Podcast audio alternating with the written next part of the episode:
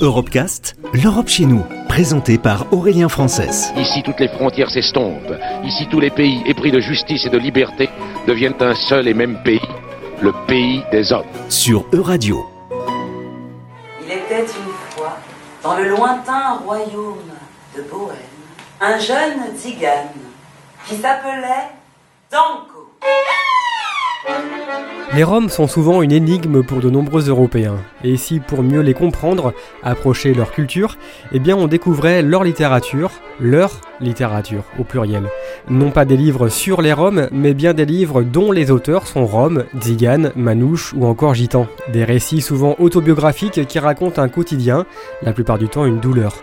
Cécile Kovachazi est maîtresse de conférences en littérature comparée, spécialisée dans les écrits romani. La littérature permet d'accéder à des informations y compris sur l'époque, parce que bien sûr la subjectivité nous ramène euh, au contexte dans lequel cette subjectivité euh, vit et s'exprime, que donc la littérature euh, peut nous donner des informations que l'historien et le sociologue ne pourront pas nous donner.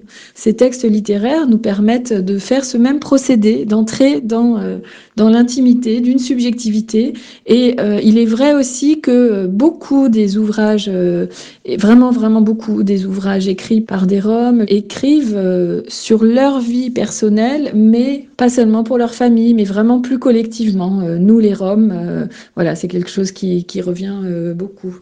Donc oui, moi, je, je, suis absolument persuadée que, que la littérature est une grande, grande aide pour sortir en fait de son regard et pour entrer dans un regard subversif et subversif vraiment au sens où on sort d'une vision normée, formée pour, euh, pour l'élargir à autre chose. Et en ça, les littératures romanies sont vraiment très, très euh, dynamiques et bénéfiques hein, pour, euh, pour notre compréhension du monde, puisque en, posant des textes littéraires, eh bien, ces, ces, autrices et ces auteurs nous disent, eh bien oui, nous les, nous les Roms, nous aussi, on fait partie de, de ce monde symbolique qu'est le, le langage créatif, que ce soit de la fiction ou, ou de la poésie. Euh, et, ce faisant, le simple fait même d'exister, hein, que les littératures romanies existent, c'est subversif aux yeux des personnes qui, euh, selon leurs préjugés, euh, n'imaginaient pas une telle chose.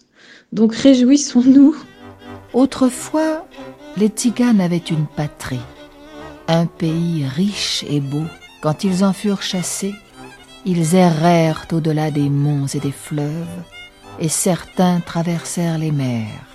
Ce sont des littératures qui sont ancrées dans un territoire, comme toute famille euh, romanie euh, qui habite quelque part. Hein. Donc, euh, il, existe aussi des livres écrits par des personnes qui sont itinérantes, voyageuses, mais même un voyageur est ancré dans un territoire. Il ne voyage pas du pôle Nord au pôle Sud, bien sûr que non. Il y a absolument des thèmes récurrents. Celui qui revient le plus souvent, je crois, c'est un thème défensif face au, racisme, hein, euh, très très à toutes les formes de violence, de discrimination qu'ont pu euh, subir euh, les Roms selon différents pays. Il y a à la fois cette volonté de contrer les préjugés en disant voilà on n'est pas comme ça, on n'est pas comme ça. Donc ça c'est vraiment un thème qui revient beaucoup.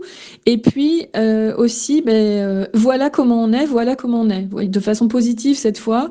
Donc en présentant des, des traditions, des, des habitudes pour poser en fait des réalités qui puissent euh, mettre un, stop au fantasme euh, complètement euh, fictionnel, mais, une fiction qui est délétère, d'imaginer que les Roms seraient comme ci, les Roms seraient tous comme ça, etc.